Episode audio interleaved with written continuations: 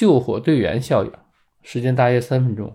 古时候有位客人到某人家里做客，看见主人家灶上的烟筒是直的，灶旁边也堆着很多柴火。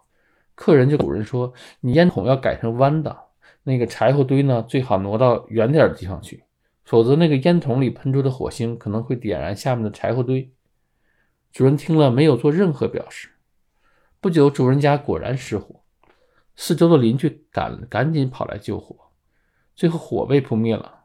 于是主人烹羊宰牛，宴请救火的邻居，酬谢他们的功劳，但并没有请当初给他建议的人。有人对主人说：“如果当初听了那位先生的话，今天也不用准备宴席，而且没有火灾的损失。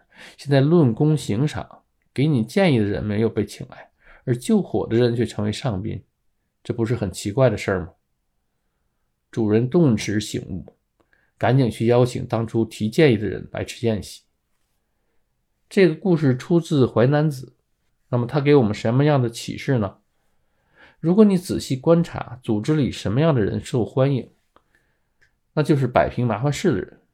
这些人就是故事里的救火队员。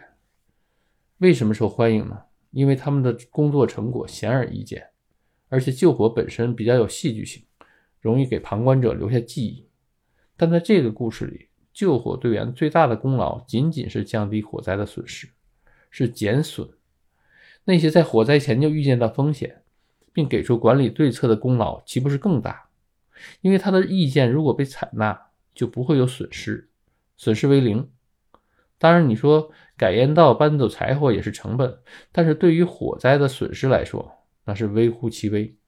而且，救火只是一个临时解决方案，而改烟道、搬走柴火是一劳永逸的解决方案。但在通常情况下，预见风险并给出解决方案的人，没有救火队员受重视。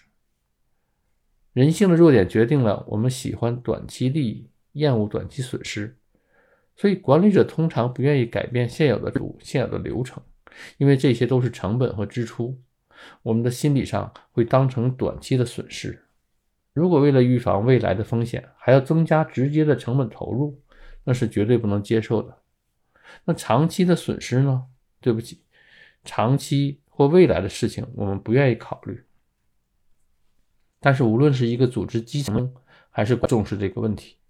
做一个预见者，识别可能的风险，找出风险的真正原因，彻底解决问题，而不是做一个应付反复出现的紧急情况，因而焦头烂额的救火队员。